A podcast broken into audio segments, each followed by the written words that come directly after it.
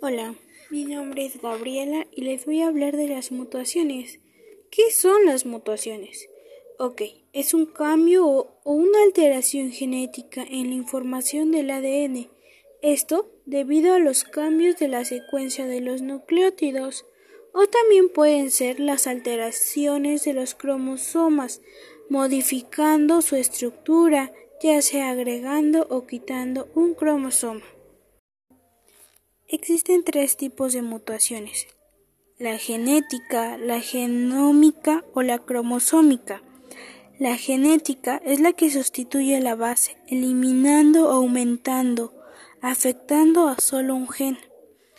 La genómica es la que afecta a los cromosomas completos, poniendo uno de más o uno de menos mientras que la cromosómica afecta a varios genes, duplicándolos, invirtiéndolos sin sentido, colocándolos donde no deben ir.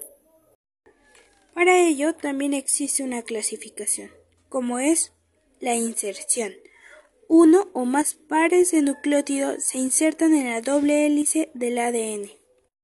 También existe partes de bases. Es el cambio de un solo par de nucleótidos.